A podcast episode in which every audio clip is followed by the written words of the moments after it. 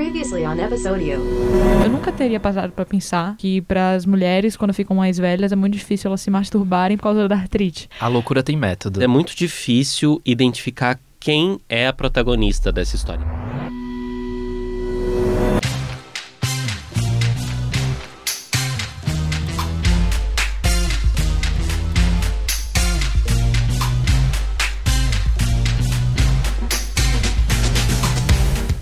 Olá, internet! Eu sou Simeão Castro. Ah, era minha deixa. Eu sou Clara Reustab. Eu sou Leandro Nunes. Vamos fazer de novo, ficou todo encavalado.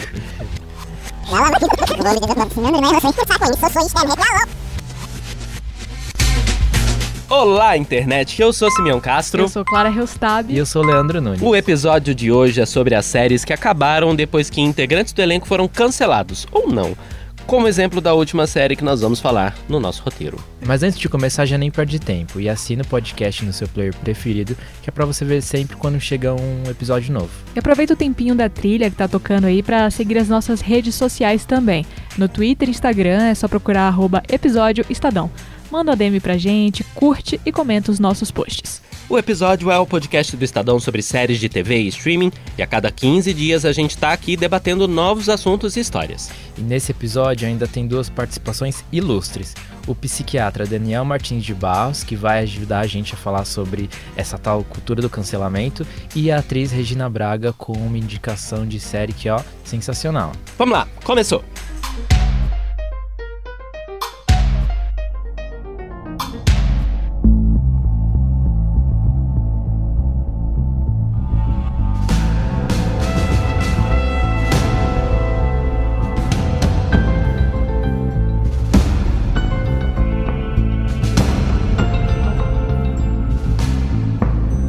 A ideia da arte que imita a vida deixa de ser um clichê quando a gente fala de House of Cards. Quando a produção da Netflix estreou em 2013, ela já se tornou um, dos marcos né, da, da plataforma como a primeira websérie original e já apontava um modelo de criação muito bem sucedido. Lembrando que a Netflix iniciou as suas operações no Brasil em 2011.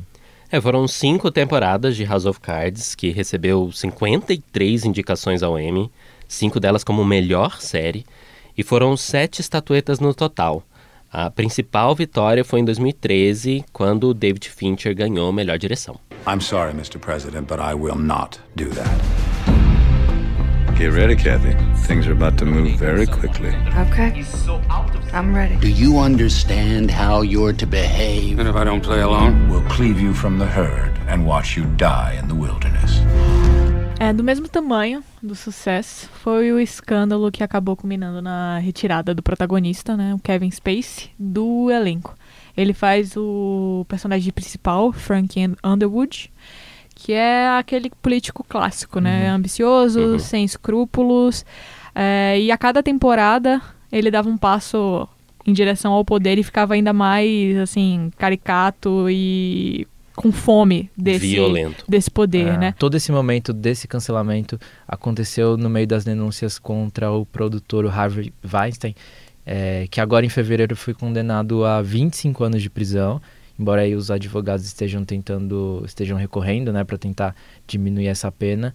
E o nome do Kevin Spacey também foi citado nessas, enfim, no meio dessas inúmeras denúncias. Mas Simeão me conta por que exatamente, como é que essa bomba estourou. Dá pra falar, inclusive, que essa história toda foi um desserviço para a comunidade LGBT e a gente vai chegar lá daqui a pouquinho. Mas a denúncia mais grave foi feita pelo ator Anthony Rapp, que contracenou com Kevin Spacey em Star Trek Discovery. Na época, o Rapp tinha apenas 14 anos. E, segundo o ator, o Spacey avançou sexualmente sobre ele durante uma festa. Depois dessa denúncia, o, como o Simeão disse, o Kevin Spacey teve uma atitude controversa. É, lembrando que o, o Anthony Rapp, na, na época, tinha só 14 anos, ou seja, ele era um menor de idade.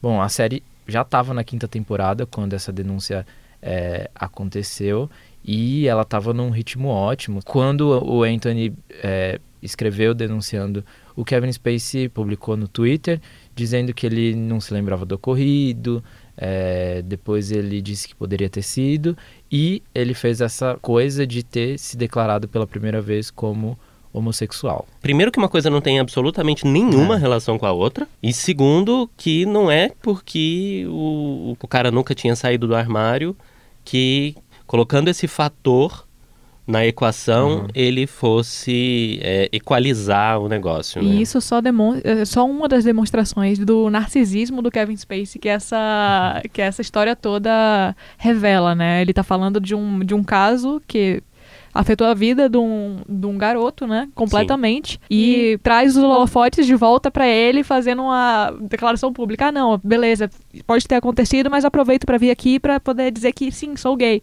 Não tem nada a ver. Mas essa é só uma das demonstrações do narcisismo dele. No final, a gente ainda vai falar de mais uma que pra mim é a mais bizarra. É, ele é, eu tenho a impressão de que ele sim, ele se contaminou, né? Ficou intoxicado pelo, pelo pe- por esse personagem, né? O Frank Underwood, que era, que, que era sedutor, que era ah, controverso, ambicioso e de que alguma forma é, parece uma sombra, né? Que, que o acompanhou mesmo depois que ele foi cancelado. Ele E o Frank queimado, era né? gay também, né? É. Apesar de ter um casamento de fachada. Exato. É mais ou menos. Ele, eu acho que é, ele era bissexual ali. Não, não, não entendo que o pelo, pelo roteiro da série, eu não entendo que o Frank era gay. Eu entendo que ele, talvez ele fosse bissexual, porque ele. Ah, eu no acho que fi- pra, lá pra quinta temporada fica mais claro. Mas no fim das contas, pra mim, ele sempre tinha sido muito apaixonado pela esposa. Inclusive no, no âmbito é, emotivo e sexual mesmo. Não só assim, apaixonado como uma amiga e uma parceira do crime. Não, Não não sei. sei. acho que essa afirmação foi meio pesada. Não, eu, eu, eu discordo. Eu acho que Eu eles discordo tinham uma também. parceria meramente política. Vou ter que cancelar Simeão depois dessa. Ah, vá! Talvez tenha sido, né, assim, uma das coisas que a gente perdeu de descobrir ou de explorar melhor por causa desse, dessa atitude do Kevin Spacey ter vindo à tona. E não que ela não tivesse, não me entendam mal, não me cancelem.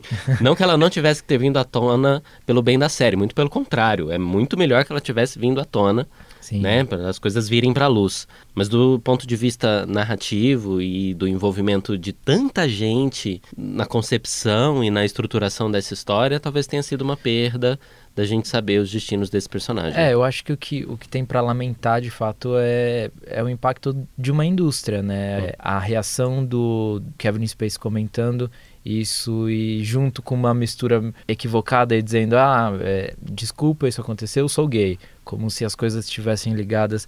E a série que a própria direção premiada do David Fincher, é isso, né? Uhum. Era interessante porque era quase brechtiana, assim. Ela Momento cabeção, Não, do eu vou Leandro. explicar.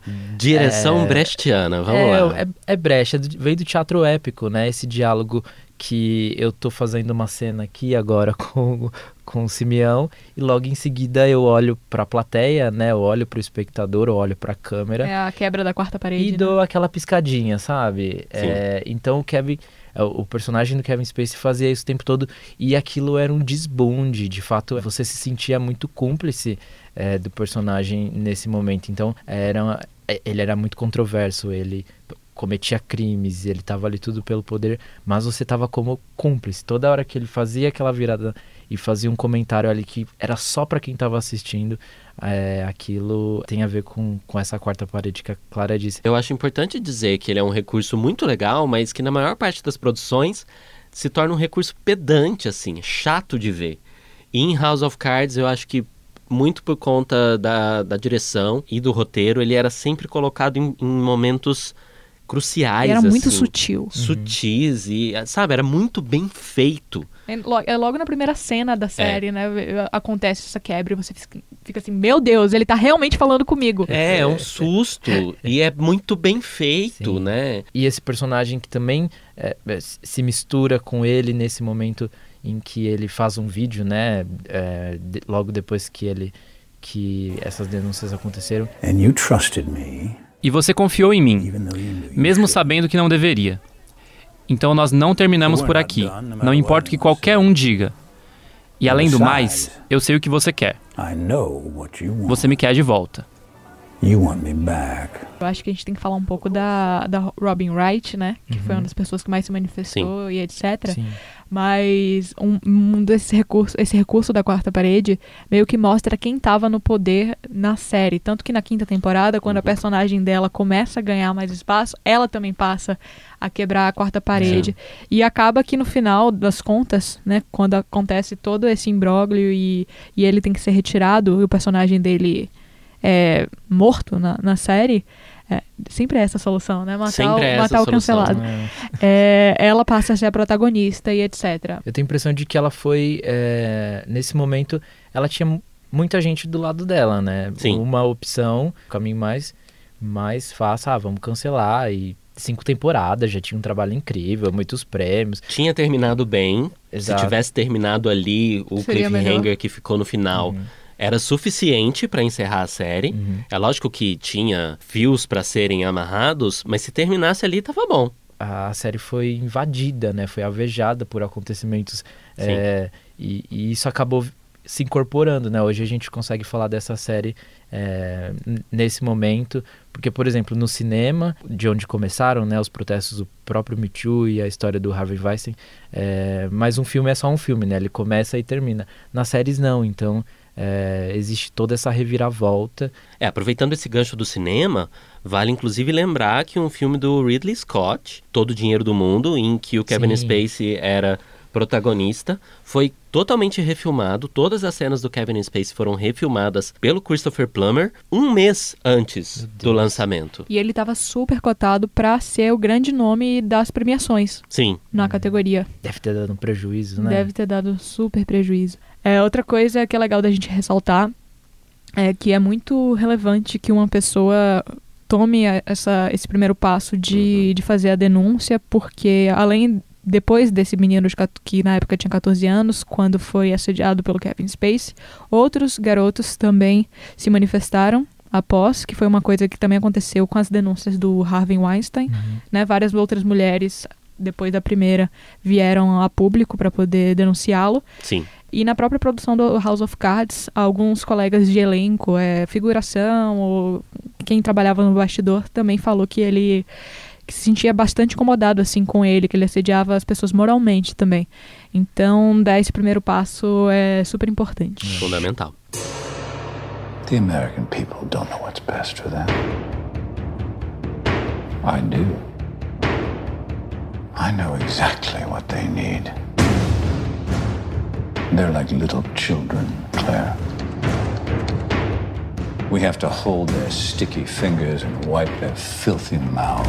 Eu vou jogar tipo uma bomba ninja e vou sair correndo porque eu não Ai. vou entrar nessa história. O caráter pessoal do ator ou da pessoa invalida a produção cultural que ela teve? Woody Allen, Polanski, corram aqui agora! Harvey Weinstein.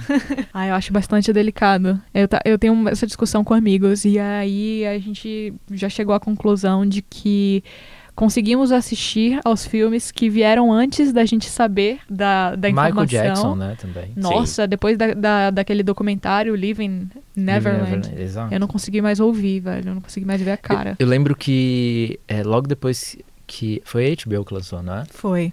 É um É. documentário em duas partes. Exato. Logo depois do lançamento, eu lembro que as rádios na, na Austrália, acho que Oceania e Europa ficou meio abalada também, retiraram as músicas, declararam que, que não ia tocar mais músicas é, do Michael em suas rádios e é, de fato afetou, mesmo morto, né? Continua É afetando. um novo método de cancelamento, o cancelamento póstumo. Exato.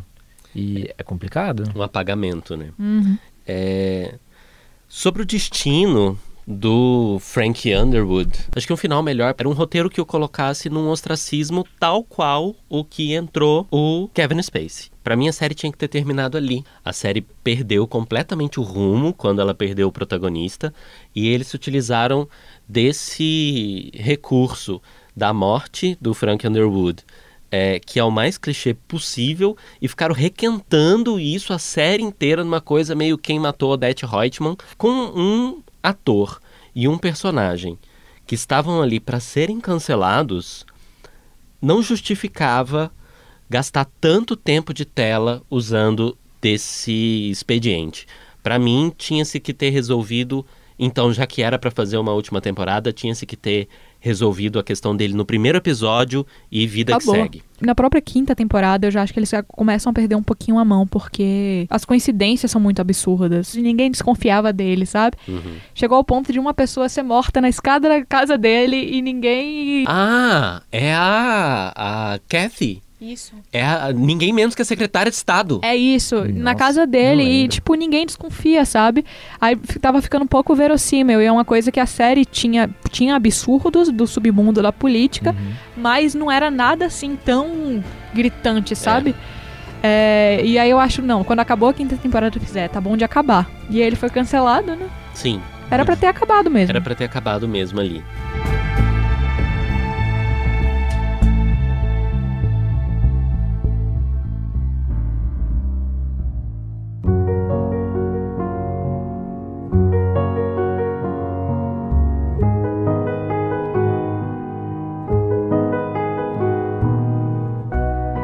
Quando a gente nem ouvia falar sobre o Amazon Prime Video, né, que é o serviço de streaming da Amazon, Transparent já tava raspando tudo nas premiações na categoria de comédia. Ganhou o Globo de Ouro, ganhou Emmy, mas os meus colegas de bancada não tinham assistido ainda. Ai, meu Deus, você vai jogar a gente no fogo assim? Vou desse jogar jeito? no fogo. Agora ela foi muito transparent. Olha, eu juro que eu fui fazer dever de casa. Mas eles fizeram muito dever de casa. Eu também. assisti tanto quanto foi possível da série. Não consegui assistir as cinco temporadas, porque, né, é muita coisa pra assistir, assim, nessa maratonada. Mas eu assisti alguns E episódios você e assistiu o musical, que eu não consegui ver até o final. eu não vi todo pra Ninguém entregar. consegue. Porque, meu Deus, vamos chegar lá, vamos chegar lá, vamos explicar o que, que acontece com Transparent, como o próprio nome sugere. Ela narra a jornada de uma personagem trans, a Maura Pfefferman, for me. que resolve tornar pública a verdadeira identificação sexual aos 60 e poucos anos, quando os três filhos dela já são adultos e ela já tá divorciada da esposa. Are you are you saying that you're going to start dressing up like a lady all the time?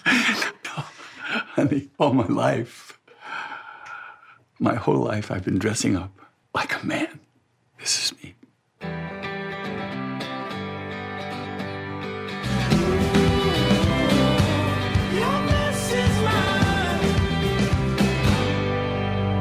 Bom, a série tem no seu enredo esse, essa revelação, né? Começa por essa revelação da família e ela é judia, tem três filhos.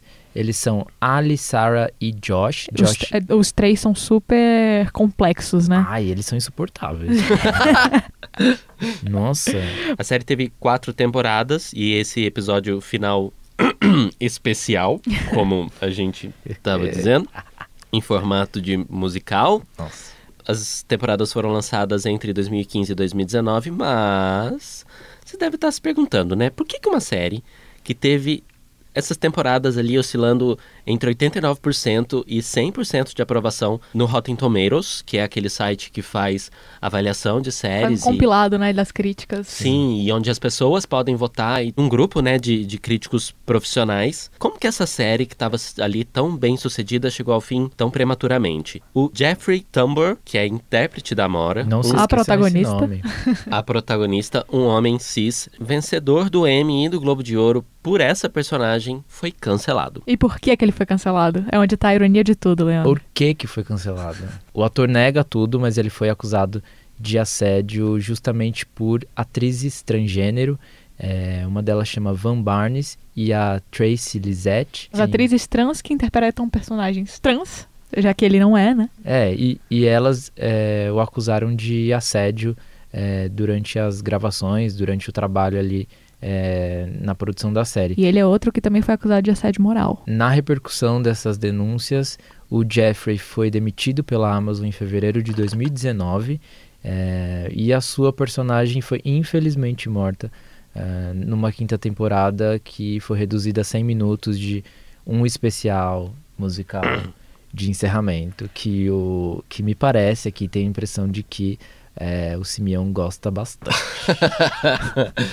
Olha, é, eu não assisti o episódio inteiro. Sinceramente, assim, eu achei muito bizarra a maneira como ele começou. Eu não consegui terminar. Eu sou, eu assisto Transparent desde o lançamento, eu sou alucinada pela série. E eu não consegui porque eu achei intragável, eu achei um desserviço e um desrespeito. Mas aí eu jogo para vocês. O que é melhor? 100 minutos de Transparent ou a sexta temporada de House of Cards? Já que tem que escolher. Tá difícil, né? É, eu prefiro a última temporada de House of Cards. Ah, eu também. Eu sempre votaria em qualquer coisa que tenha Robin Wright.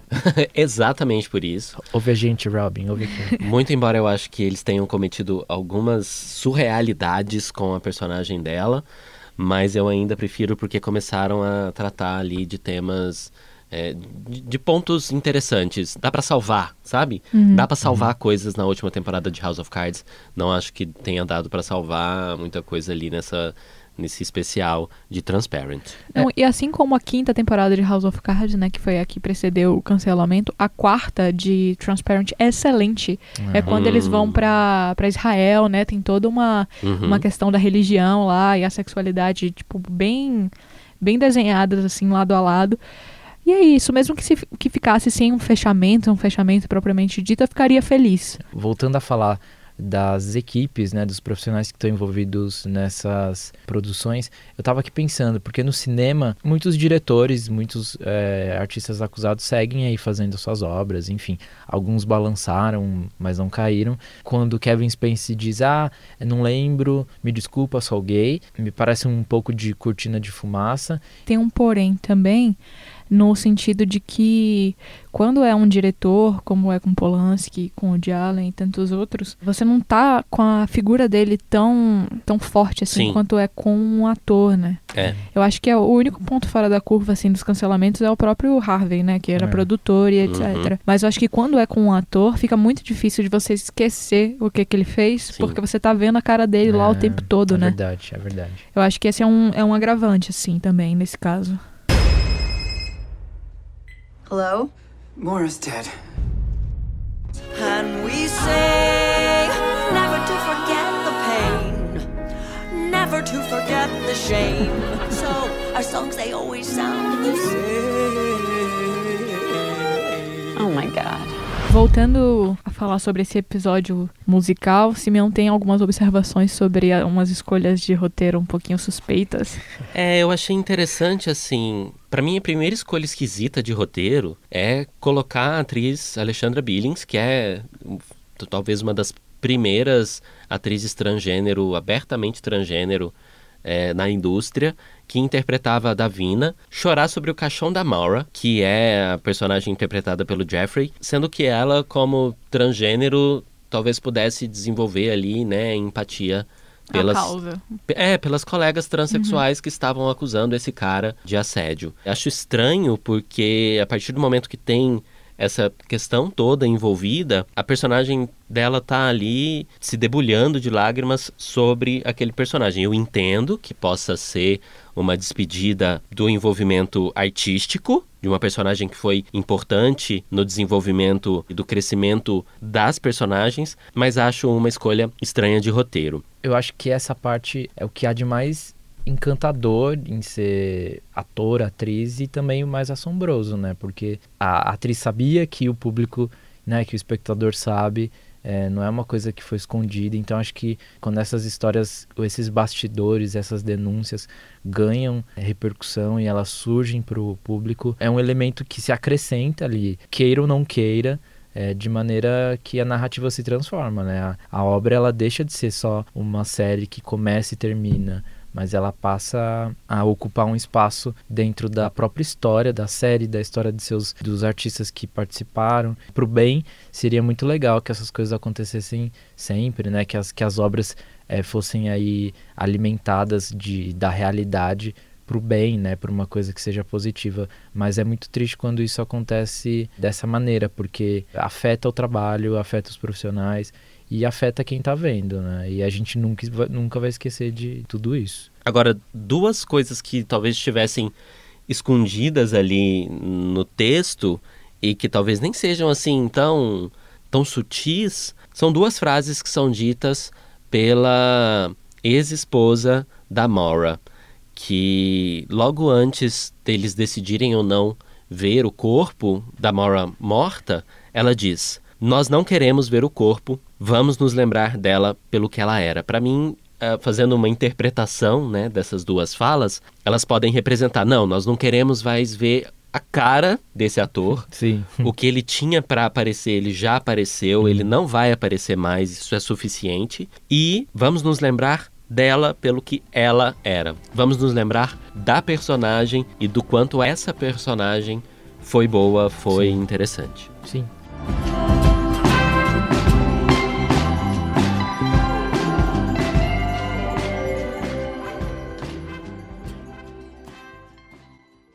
What would you do if I sang out of tune? Would you stand up and walk out on me? Lend me your ears and I'll sing you a song. I will try not to sing out of key. Yeah. Oh, baby, how O nosso último ponto de partida é Anos Incríveis e eu tenho certeza que se você cresceu nos anos 90 e anos 2000, Eu. você reconheceu essa música quando ela estava tocando, porque essa abertura ela é muito marcante. Eu vou levantar e sair da sala agora. Eu acho que essa abertura foi a primeira vez que eu senti melancolia, assim. Ela é muito Confesso, que melancólica, eu né? descobri a melancolia com Anos Incríveis. É With a Little Help from My, from my Friends, dos Beatles, mas na voz do Joe Cocker. Isso. A série ficou no ar por cinco anos, foi um sucesso monumental, especialmente no Brasil, e ela foi cancelada como as outras que a gente trata nesse episódio por uma controvérsia ligada a assédio. Mas se ainda resta alguma dúvida da série que a gente tá falando, isso aqui deve ajudar, ó. Existem algumas noites na vida da gente que são regidas por forças incontroláveis: mágica, romance, destino. Noites nas quais o amor nos pega de surpresa e depois disso as coisas nunca mais voltam a ser as mesmas. Tive a sorte de viver uma dessas noites e essa lembrança ficará comigo para sempre. Essa voz é inconfundível. Pra quem assistiu a série dublada, a relação com essa narração era sempre muito próxima, porque era quem introduzia os acontecimentos e falava das intimidades do Kevin. Afinal, era um Kevin adulto, lembrando e contando as histórias do Kevin adolescente. Só uma coisa, essas, essas confidências do Kevin também são brechtianas, tá? Voltando à quarta parede. Assim como o The End of the Fucking World, é, que também tinha confidências. Ai, meu Deus. Quarta parede, a gente vai falar de quarta parede agora. Pra sempre. Dá um tempo, Stanislavski. É Brecht. Então, mas foi acompanhando esse crescimento do protagonista que a série passou, né? Por- pelos acontecimentos e eventos históricos Sim. dos anos 60 e 70 nos Estados Unidos, porque mostrava a vida da família, dos amigos do Kevin, sempre 20 anos antes da data em que a série era exibida. É bastante, né? 20 anos? Antes, né? Tipo. É, 20 é anos muita antes. nostalgia. É, é muita tipo, nostalgia. A série se passava entre 88 e 93, se Sim. não me engano.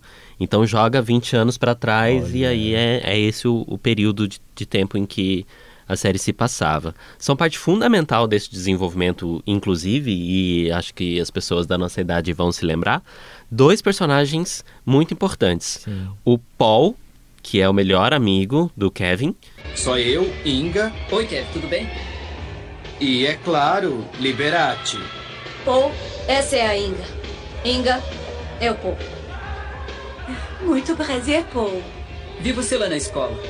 Acho que tem uma aula perto da sua. Estou na aula de história na 306 e Paul. você. O quê? Cai fora. e a amiga, namorada, a ex-namorada, a Crush. Minnie Cooper. Ei, eu só pensei que você podia dizer alguma. alguma coisa boa sobre mim. Que eu sou um cara legal e tal, sabe? Kevin, tem certeza que é seu tipo? Mas vamos falar de uma coisa que a Sub-25 pode participar agora? Pode sim. Pode? A gente pode? Vocês deixam? É exatamente sobre o Kevin que vem o nosso cancelamento, ou semi-cancelamento. É, é. o intérprete dele, o ator Fred Savage, que implica a denúncia de assédio sexual que a gente vai tratar agora. É, ele e o intérprete do irmão, o Wayne, o ator Jason Harvey, Os dois tinham 16 e 20 anos, respectivamente, quando a figurinista Monique Long processou os dois jovens. A série acabou na quinta temporada, em maio de 93, 1993, e uma das causas foi o desencontro dos produtores executivos da ABC quanto aos rumos da série depois desses acontecimentos. Originalmente a TV americana ABC era que produzia e transmitia é, a série e ela foi exibida no Brasil no canal Multishow, na TV Cultura, na Band e na Rede 21. Kevin já estava com 16 anos e ia começar naturalmente né, a enfrentar novos assuntos conforme fosse crescendo. Um dos produtores chegou a dizer que esses temas iam bater de frente com o público das 8 da noite e que ficaria um pouco incomodado. Para mim isso é papo furado, sabe? Não, é assim, óbvio. Ok, tratar desses temas de um, de um jovem no final da adolescência ou de um adulto jovem, se a série continuasse, dependia exclusivamente da maneira como a história ia ser contada e de como os temas iam ser expostos. Para mim, Friends é um exemplo bom que trata de vários temas importantes e que para a época podiam ser pesados, com personagens adultos e não tinha nenhum uhum. problema. Assim, Simeão é muito a viúva de Friends, né? com, não tinha problema com faixa etária. Bom, mas não era só isso não. Tinha. Eu tenho a impressão de que eles tentaram é, esconder ali, dizer Criar que não foi, né? né? E a sexta temporada, por exemplo, terminou em aberto e desagradou muito os fãs, porque ninguém sabia se teria uma sétima temporada. Mas essa história meio que, enfim, caiu. Não, uma palavra sobre isso balela, né? Em janeiro de 2018, a atriz Ellen Mills, que interpretava Norma, a mãe dos personagens desses dois atores acusados, deu uma entrevista para o Yahoo Entertainment e contou que ao final das gravações da sexta temporada de Anos Incríveis, o motivo do cancelamento foi esse processo aberto pela Monique Long. Quando gravamos o último episódio da série, ninguém sabia se Anos Incríveis seria ou não renovada. Isso por causa de um processo de assédio sexual completamente ridículo que estava em andamento contra Fred Savage, que era tipo o ser humano menos ofensivo, mais maravilhoso e doce que já havia caminhado na face da Terra. Então eu pensei que fosse uma piada. É, esse processo teria sido aberto em 1993, depois que ela disse que tinha sido impossibilitada pelo de trabalhar por causa das investidas do garoto, que é bom lembrar, já tinha 16 anos na época. De acordo com o tabloide The Sun, o Fred Savage pediu para segurar a mão da figurinista, tentou persuadi-la a ter um affair com ele e fez comentários de teor sexual com ela.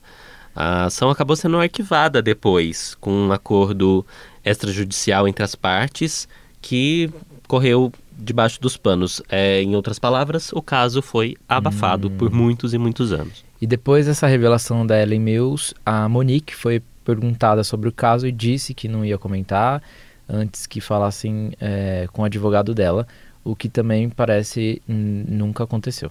Eu acho que, apesar da série ter ter sido transmitida pela TV Cultura e eu ser uma rata da TV Cultura hum. quando criança, pela minha idade eu estava mais preocupada em ver o Júlio da Gaita e a bicharada no Cocó Coral. Então eu pergunto para vocês, fale um pouco sobre essa série, pelo amor de Deus. Não, pode ser que você tivesse pego exatamente o período de hiato aí em que ela não passou na TV Cultura. A TV Cultura exibiu, salvo engano, a primeira temporada lá nos anos 90 e aí depois e depois de ter sido transmitida na na Multishow, depois a série voltou pro canal pago e aí foi parar na Band durante um período também, assim, em um horário mais específico, uhum. passava a noite. Então tinha muita concorrência uhum. com essa série, com outras coisas que estavam passando. Então é, é, justificável que eh, algumas pessoas não conheçam. Obrigada, você não vai caçar minha carteirinha de série maníaca. Você me descancelou agora? Descancelado. Sim, descancelado. Central de cancelamento no que eu posso ajudar? Essa série, ela foi uma daquelas é, séries muito comuns, né, nos anos 80 e 90, que iam contar a história de uma família. Uhum. E aí vai acompanhar essas famílias com os desenrolares e os, é, os dilemas das vidas muito cotidianas das pessoas. Será que tem a ver um pouco com essa necessidade é, americana de impor a coisa do modo de vida americano, esse retrato do que significa ser americano? Acho que tem muito a ver com essa ideia de família, né? Porque hoje, se a gente for olhar uma série dessa e ver esse drama açucarado, né? Uhum. Essa coisa dos sonhos e anos incríveis foi incrível, é, se tornou uma série de sucesso, enfim, o, os espectadores brasileiros é, desse, dessa época, porque ela, ela de fato olha com esse olhinho brilhando, sabe, para o passado. Sim. Tem de, de fato esse modo de vida americano, né? Tanto o, a, a, escola quanto o que se faz da escola, não tem nada a ver, né, com um jovem brasileiro. A posição do pai, a posição da mãe, a posição dos dos outros parentes. Então, a casa de classe média, Exato, o então, carro o, grande. O que é mais legal mesmo é esse olhar para o passado, esse olhar da nostalgia e a trilha sonora e, e os figurinos, enfim, né? Tem Sim. um pouco também desse retro que volta é, nas séries da Netflix, por exemplo, recuperando, o, enfim, um universo também que não se esgota, né? Uhum. Dos videogames e do, da tecnologia ali é, é, precária, né? Que hoje a gente também já não vê, então tem um pouco disso, acho que a força era isso mesmo. É interessante esse ponto que você levantou aí da nostalgia, especialmente das séries da Netflix, que quando a gente começou a falar do, do período em que essa série se passava, ah, 20 anos antes dos uhum. anos 90, mas as séries da Netflix, como Stranger Things, que se passam nesse recorte de tempo, 20 anos, 25, 30 anos antes de agora. Então, assim, é, parando para pensar, não, não é tão distante assim da, daquele período, não é tanto tempo não, antes. Eu sou jovem, não é e antes da Netflix, a, é, teve The Seven Shows também, né? Que usou Sim. essa mesma premissa de uhum. falar de 20 anos antes. É. Por que, que essa série ela é um meio cancelamento, né? Por conta do, da maneira como o tema foi abafado, os reflexos nas carreiras desses atores acabaram sendo diminuídos também, né? Porque a história não veio à tona. Eu acho que também se tivesse vindo à tona eram outros tempos. Eram né? outros tempos. Sem redes sociais, uhum. sem esse cancelamento instantâneo. Sim. Assim como no nosso episódio anterior, que a gente trouxe referências porque, como diz meu amigo Leandro, a gente não é só bagunça, a gente tem repertório. Aqui a gente vai falar de coisa séria também. Diga lá, Simeão. Para contribuir um pouco com esse debate de cultura do cancelamento e de como essas denúncias implicam nas produções audiovisuais, a gente chamou o psiquiatra do Instituto de Psiquiatria do Hospital das Clínicas e colunista do Estadão, Daniel Martins de Barros. O que acontece agora com das redes sociais e com as repercussões maiores é que o peso do que da, da condenação ao comportamento de um artista ganha mais é, importância. Então, quando a gente é, pensa nessa separação entre artista e obra, a gente sempre leva em conta o quanto aquela obra é importante e o quanto o crime ou o comportamento inadequado do sujeito é importante.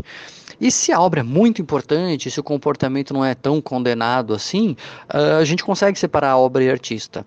Agora, se é uma obra que acaba sendo não apreciada ou ela perde importância ao longo do tempo, o, aquele comportamento é, que é, é recriminável, ele se torna mais importante nessa equação. As redes sociais aumentam a importância dessa reprovação, muitas vezes fazendo sombra para a importância da obra. É, e eu acho que também tem uma outra questão aqui que é, é essas obras são vai no momento são obras pop a gente não sabe se elas é, resistiram ao tempo então é difícil dizer que são obras geniais e que justificariam outros comportamentos reprováveis né então, eu, acho que é uma mudança, sim, que veio para ficar, na medida em que esse, esses dois pesos, eles é, mudaram em relação ao que sempre foram. Né? O peso da reprovação ao ato do sujeito, ele é maior nesse contexto de rede social, e a indústria cultural vai ter que lidar com essa questão inevitavelmente.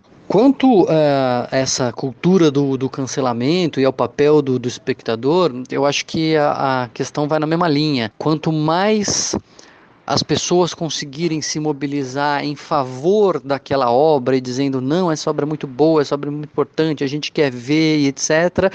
E esse movimento em redes sociais, enfim, é, sobrepujar o movimento das pessoas que a, condenam aquela situação, eu acho que as empresas continuariam promovendo, enfim, divulgando e, produzindo uh, o conteúdo daqueles artistas. No movimento contrário, se a intensidade da reprovação, o volume de reprovação àquele sujeito, ou aquele ator, aquela artista, enfim, é, for maior do que o movimento que se nota de apreciação e de é, suporte e apoio ao sujeito, é, obviamente as empresas não vão querer comprar essa briga e, e tendem a, a, não dar continuidade. Acho que o papel do, do espectador vai ser justamente isso, de externar sua opinião e de é, todo mundo externando a sua opinião, como é o que é, é o efeito colateral das redes sociais, né? Todo mundo tem a, a voz, a sua opinião vai ser quase que uma eleição, né? Com quem que tem mais voz, quem que junta mais gente, e eu acho que esse que vai ser um grande termômetro da indústria cultural daqui para frente. Fred Savage, por exemplo, ele seguiu a carreira, participou de várias séries e filmes de TV como convidado, teve em Lay e Order em Unidade de Vítimas Especiais, por exemplo, emprestou a voz em várias narrações e dublagens uhum. é, de séries animadas. Em Kim Possible ele emprestou a voz. Chama, liga, que eu sou sua amiga. é, em Family Guy, né, uma família da pesada, ele emprestou a voz também, dublou personagem bem recentemente em BoJack Horseman, e American Dad. E ele também estava no elenco de uma série que foi cancelada recentemente na Netflix, é, Amigos da Faculdade, é, Friends from College. Uh, ele também teve um personagem esse, né, live action, durante dois anos, de 2017 a 2019. Então, assim, os reflexos na carreira dele foram pequenos na, no fim no, das contas, no frigir é, dos ovos. A, a, saída dele dos holofotes, né, para personagens secundários, eu acho que é o que acontece com uhum. toda criança bonita que vira um adulto feio. Sim. Tipo Daniel Radcliffe. Sim, eu... Macaulay Culkin. Exatamente. o ator que interpretava o irmão dele na série teve um, um desdobrar de carreira um pouco menos relevante do que o dele, né? O último trabalho dele, é, se você olhar lá no IMDb, foi a série Liga da Justiça Sem Limites em 2004. Eu vou discordar um pouco dessa carreira que continuou, que seguiu. Eu acho complicado. É, é de fato um pouco difícil a gente imaginar o que teria uhum. acontecido se não tivesse acontecido.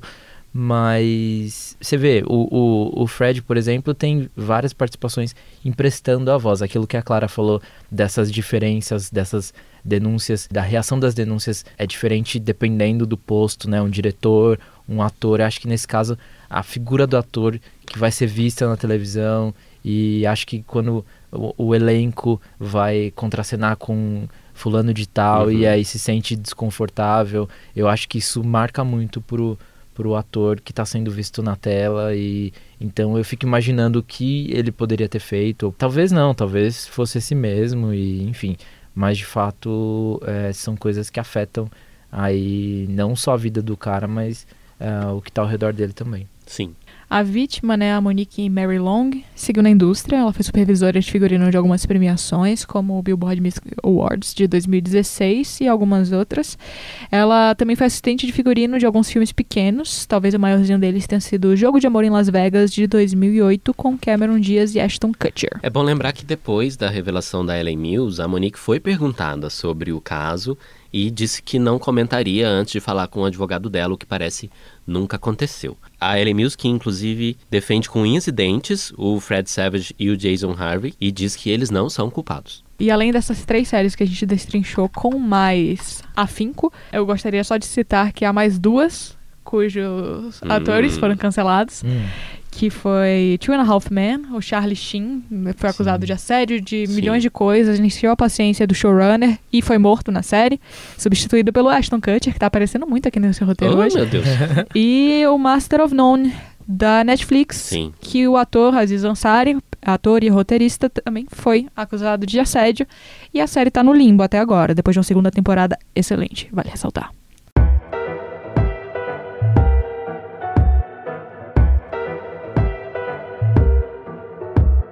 Depois de falar tanto de cancelamento, nosso Vi recomenda sobre os bastidores do poder. Para participar desse episódio, nós convidamos a atriz Regina Braga, ela que tem um currículo extenso, já atuou em novelas memoráveis como Tititi e Por Amor e tá no elenco de Um Lugar ao Sol, que deve substituir Amor de Mãe na faixa das nove da Globo esse ano. Simeão, eu tô ofendidíssima que você não citou o melhor papel dela na melhor telenovela que já existiu. Ai, meu Deus. Mulheres Apaixonadas. Ela fez Ana, a mãe de Edviges, que era a Carolina Dickman. Eu vi a série de Crown e eu fiquei completamente envolvida. Queria assistir tudo num dia só. É, fiquei muito envolvida com, com, aquela, com essa família, é, com, os reis é, da Inglaterra, e fiquei muito envolvida com todas aquelas tramas políticas e sociais. E, e foi muito importante para mim também que me deu uma visão que faz parte da da minha história, porque é uma história contemporânea, e foi bom, fiquei lembrando muito da minha infância, da, do que representava essa família real dentro da nossa vida aqui no Brasil, era uma coisa toda cheia de mitos. Eu fiquei encantada com a série, adorei. Clara, você gosta de The Crown? Eu adoro. Eu adoro, adoro, adoro. Principalmente a primeira temporada. Depois eu fui perdendo um pouquinho de interesse. Porque foi ficando muito perto, sabe, do que a gente tá vivendo. Aí eu uhum. prefiro acompanhar o noticiário. eu acho a irmã dela uma personagem extremamente interessante, assim, uma figura, uma personalidade interessante. Tanto que eu pausei a Netflix e fui direto pesquisar sobre a irmã dela. Para mim é uma das melhores produções assim originais Netflix. Leandro, e você, o que, que você acha? Para quem não lembra, eu entrevistei alguns atores do elenco dessa temporada nova do The Crown e falei com Olivia Colman e é uma série belíssima. É, eu falei com a Bohan Carter e ela disse que o mais difícil para ela foi dentro desses figurinos e a respeito da estética foi caber nessa silhueta clássica e tudo mais. Então é, é uma série boa pra gente entender um, um tempo, um momento da história e e apreciar as, as cenas, enfim, a beleza toda dessa, dessa realeza. Olha, para mim é uma das melhores séries do catálogo da Netflix. E eu sou igualzinha a Clara, fico assistindo a série com o celular na mão e procurando os acontecimentos para confirmar. Ah, eu, ok, eu falei que eu gosto muito da primeira temporada, mas vale ressaltar que Olivia Colman como Elizabeth. Essa mulher pode interpretar, sei lá, o Batman. E ela vai estar vai tá maravilhosa. Eu amo essa mulher. Gostou desse episódio? Continua acompanhando a gente nas redes sociais. Eu vou repetir arroba é episódio Estadão no Twitter e Instagram. Não gostou? Segue a gente também, que talvez você possa gostar do próximo. De todo jeito, manda replies e DMs pra gente continuar conversando. E segue também as nossas próprias redes sociais. A minha é arroba Leandro, com D-R-U-H no final. O meu é Clara Reustab, R-E-L-L-S-T-A-B. E eu sou Simeon Castro em todas as redes sociais. E no seu player preferido, você já seguiu o episódio? Vai lá, são poucos segundos. Indica também pro coleguinha de trabalho, pro vizinho de carteira da escola e pros seus amigos em geral. Indica a gente também nas suas redes sociais, espalha bastante o episódio por aí. Ou não, se você não tiver afim de fazer nada disso, ah. tudo bem, eu prometo que a gente não vai ficar bravo com você. Acabou! Uhul. Até o próximo episódio, beijo, tchau. Tchau, gente.